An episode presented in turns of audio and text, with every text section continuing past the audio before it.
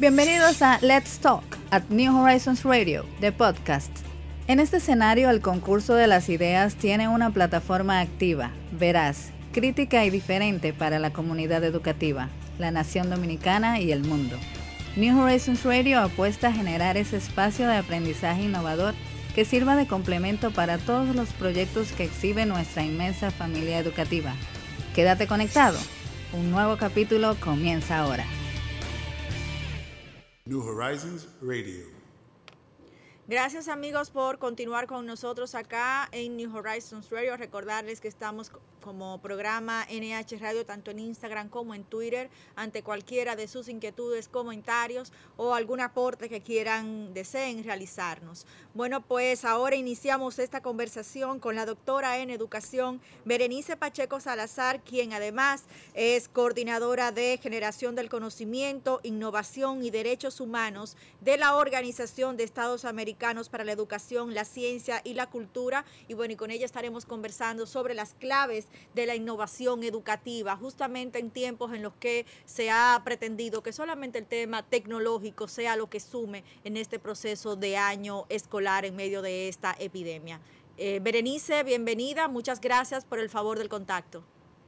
Muchísimas gracias a ustedes por la invitación y gracias también a todas las personas que desde sus hogares o lugares de trabajo nos sintonizan en esta mañana. Gracias, Berenice. Acá estamos el señor Fanli Garrido y Ana, encantadísimas eh, de que pues, nos permitas, ¿no? Desde tu experiencia como escritora, como investigadora, educadora, bueno, pues conocer cuáles son esos hallazgos principales que desde tu experiencia recomiendas para la innovación educativa. Berenice, en tu, en tu, buenos días, un gusto conocerte.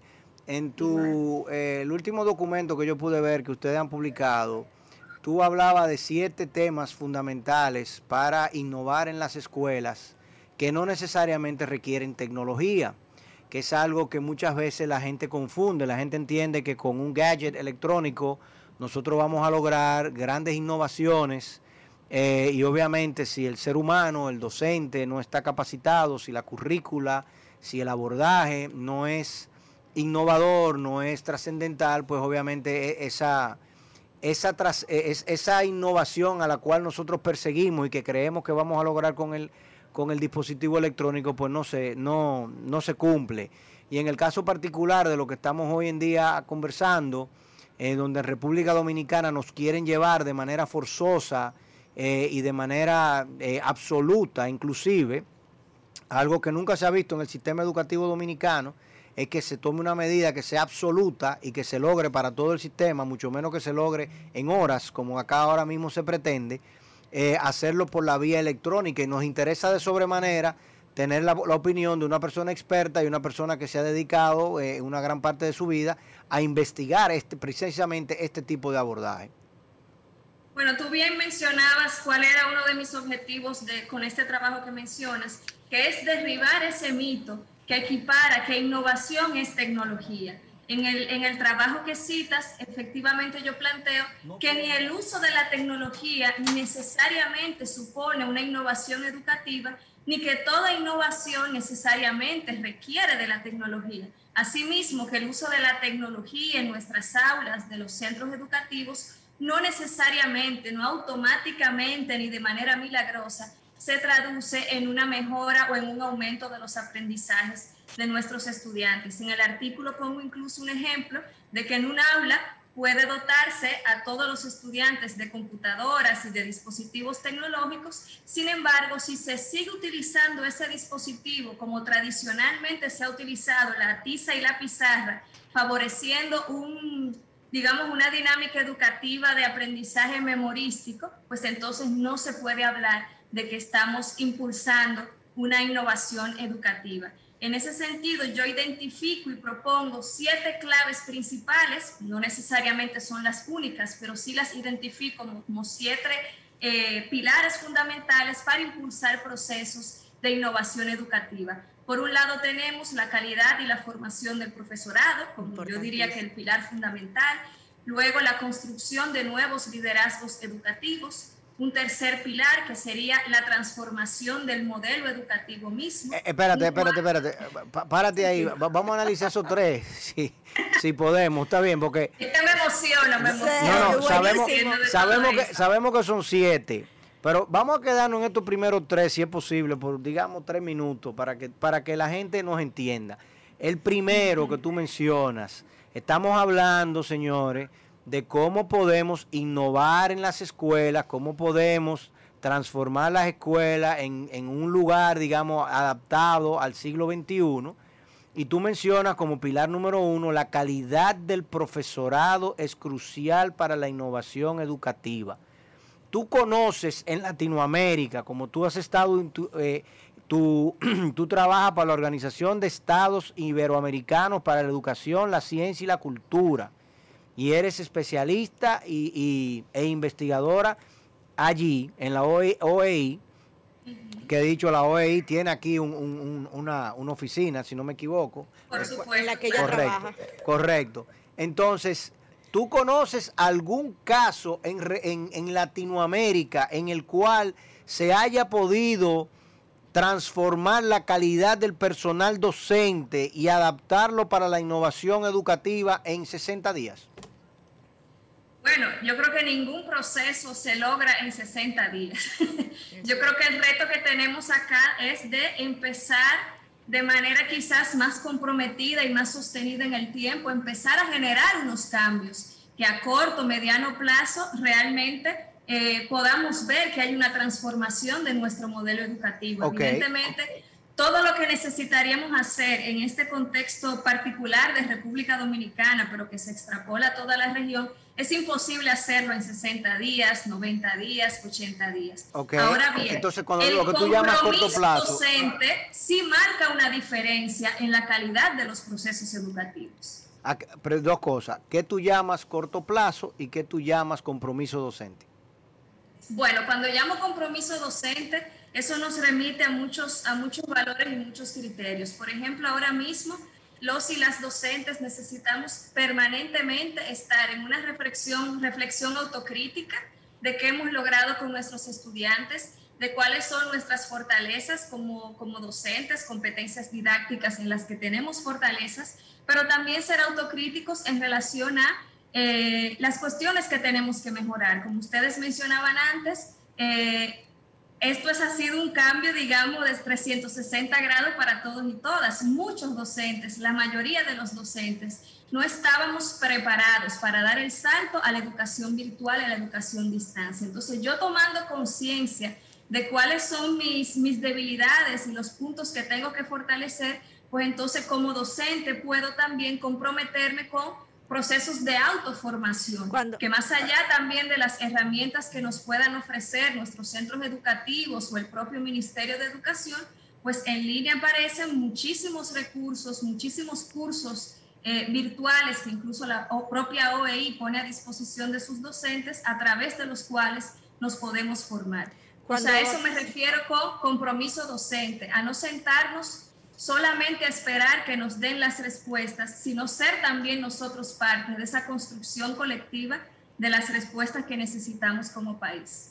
Cuando hablas, Berenice, de ese compromiso docente y de esa autoevaluación, eh, bueno, al final de, tu intervención justamente señalabas el tema de la, del interés particular del docente, pero como sector, eh, no se corre el riesgo ahí de una ausencia de homologación en la en cómo los docentes, bueno, pues estarían impactando el sistema total de educación si de alguna forma se le hace más énfasis en la formación particular o en la autocrítica del docente?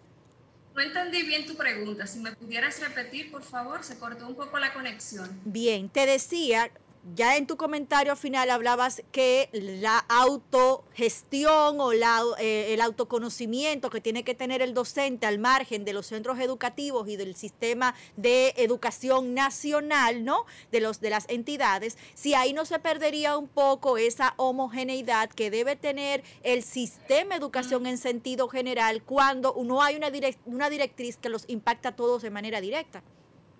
Yo creo que una cosa no contradice la otra, o sea, las tenemos directrices desde el del Ministerio Rector de la Educación, pero creo que también La calidad educativa se construye con docentes que seamos eh, autónomos, creativos y críticos. Para en nuestro contexto particular y con nuestro grupo de estudiantes particular poder adaptar esas estrategias que nos dan y crear nuevas estrategias y nuevos recursos para lograr el objetivo que al final es que todos y todas los estudiantes aprendan, que tengan educación de calidad y que nadie se quede atrás por no disponer, por ejemplo, en este contexto, de los dispositivos tecnológicos. Claro. Ok, tu segundo punto dice, la innovación es posible si se hace y se hace sostenible si ocurren cambios en la gestión escolar. Tú entiendes, ok, tú entiendes que tendremos cambios trascendentales en la gestión escolar de cara al día 2 de noviembre.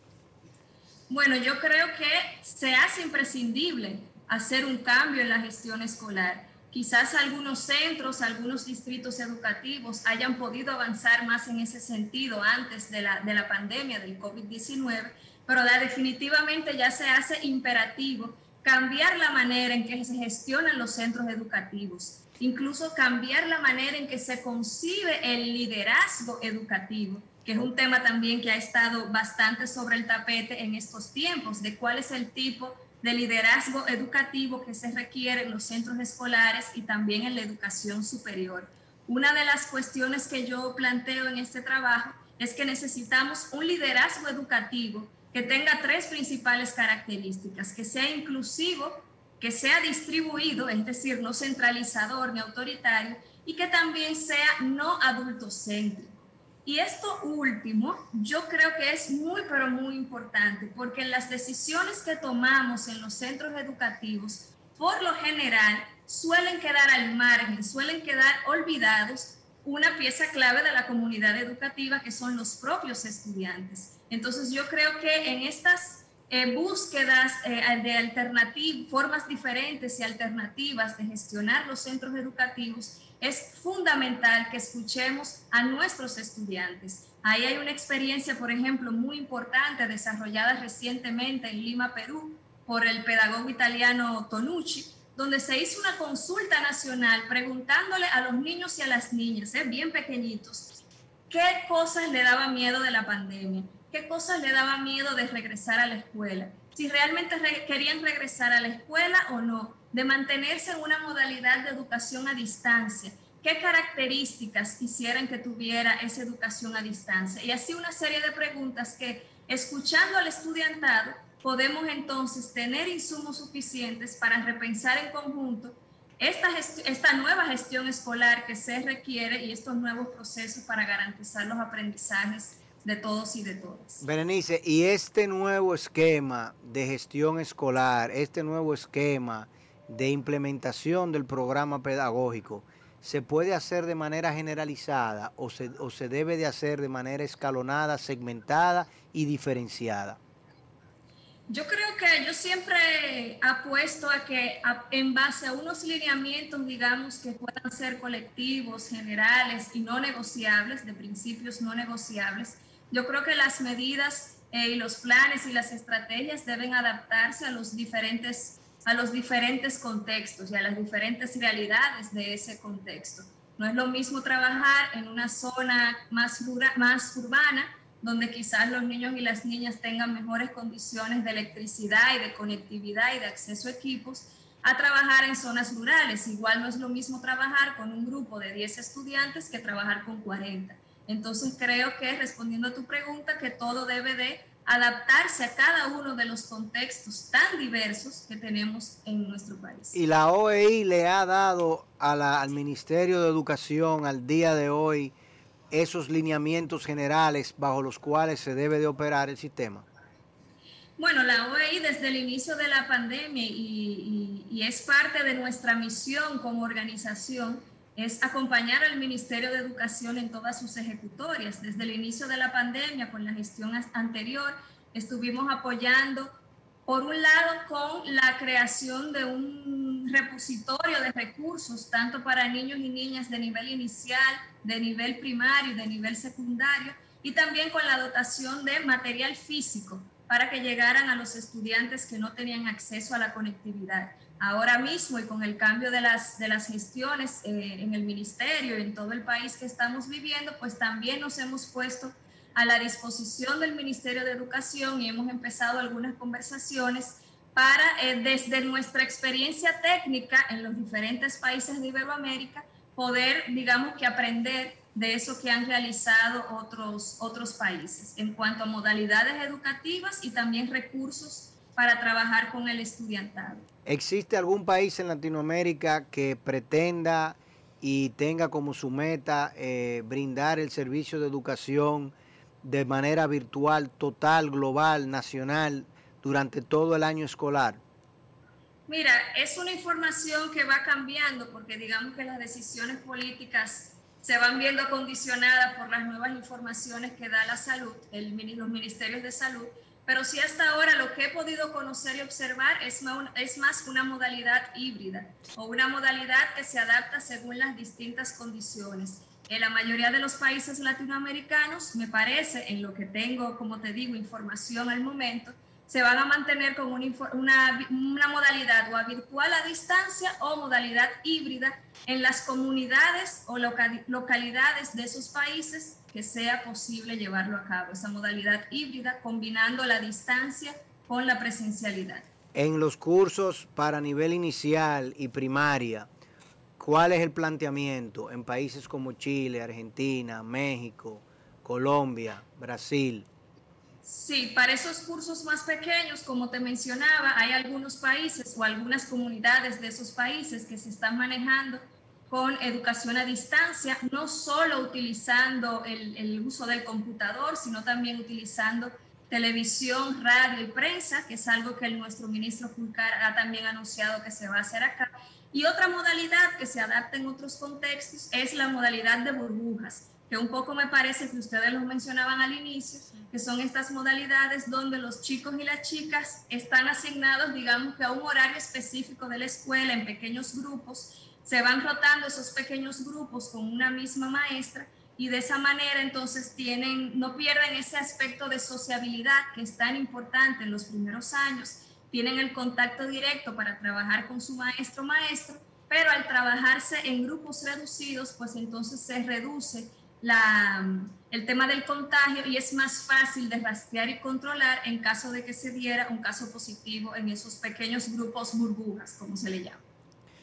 Muy bien, importante esto que señalas y bueno, dentro de esas eh, ideas innovadoras o estos pasos que tú señalas, eh, Berenice, eh, al cierre de tu artículo, bueno, pues también hablas de que hay una que es la más eficaz de todas las innovaciones. Me gustaría que pudiéramos cerrar entonces esta conversación con ese resumen de ese, de ese artículo que al final la, queda la invitación, ¿no? Para que todo el que lo quiera leer de manera íntegra puedas hacer la invitación de dónde lo pueden encontrar encontrar. Muchísimas gracias. Sí, al final yo digo que la más eficaz innovación educativa es la que inicia ahora y se mantiene como un compromiso sostenido a lo largo del tiempo. A veces queremos esperar tener todas las condiciones, todas las formaciones, todas las tecnologías, todos los recursos, pero esas condiciones óptimas por lo general nunca se dan o es muy difícil que se den y la educación de nuestros niños, niñas, nuestros estudiantes no puede esperar. O sea que la invitación es a leer este trabajo, otros trabajos que también se han producido en la región sobre innovación educativa y comprometerse con iniciar el cambio ahora y entender que la innovación educativa nunca es un hecho, es un proceso y por eso hablo de un compromiso que debe de mantenerse, yo creo que de por vida. Sin duda, sin duda la educación se hace nueva y el proceso de aprender se hace nuevo cada día. Vamos a postear en nuestras redes, usted lo va a poder encontrar en el Instagram de New Horizons Radio, el artículo completo tuyo en el país para que todos los vean.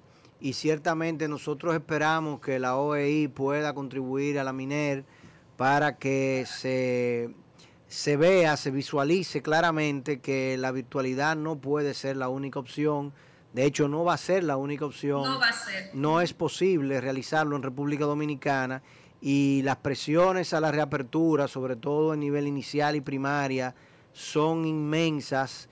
No podemos continuar con nuestros, con nuestros alumnos en las casas. la, la enseñanza en nivel inicial. Tenemos tantas estancias infantiles en el caso del sistema público que perfectamente se pueden adaptar y habilitar para la presencialidad y el cover está aquí para quedarse, entonces no podemos pretender que, que, los, que los padres, que las madres, que los tutores manejen esa, esa enseñanza desde el hogar porque no lo van a lograr. O sea que yo creo que tu, tu artículo no solamente brinda luz con respecto a esto, sino brinda luz con, la, con relación a las políticas y medidas de las cuales hemos escrito y hablado en el pasado, fundamentalmente un servidor, con respecto al sistema educativo y qué es lo que hay que hacer para crear precisamente nuevo liderazgo, para manejar la escuela de manera más flexible, más independiente, con mayores niveles de competitividad entre ellas, mayor nivel de responsabilidad de los autores y de los actores fundamentales en cada una de ellas y tratar de crear ese docente que sea empoderado, que sea eh, innovador y que se sienta parte eh, íntegra del sistema. O sea que creo que es una gran contribución y lo vamos a poner en nuestras redes para que todo el mundo por allí lo pueda ver y discutir sobre ello. Y ojalá poder tener el feedback tuyo en, unos, en unas semanas de, de qué se ha logrado a nivel del Laminer y cómo va la Miner realmente a, a manejar este año escolar 2020-2021. Bueno, Berenice, agradecerte. Estoy de acuerdo contigo. Sí, agradecerte el habernos regalado estos minutos de esta conversación que sin duda abre un nuevo canal ¿no? de contacto entre nosotros que estamos acá trabajando cada día por el sector de educación y ustedes, bueno, pues que hacen un gran aporte también desde su oficina. Bueno, muchísimas gracias por la invitación. Eh, pueden contar conmigo para futuras ocasiones.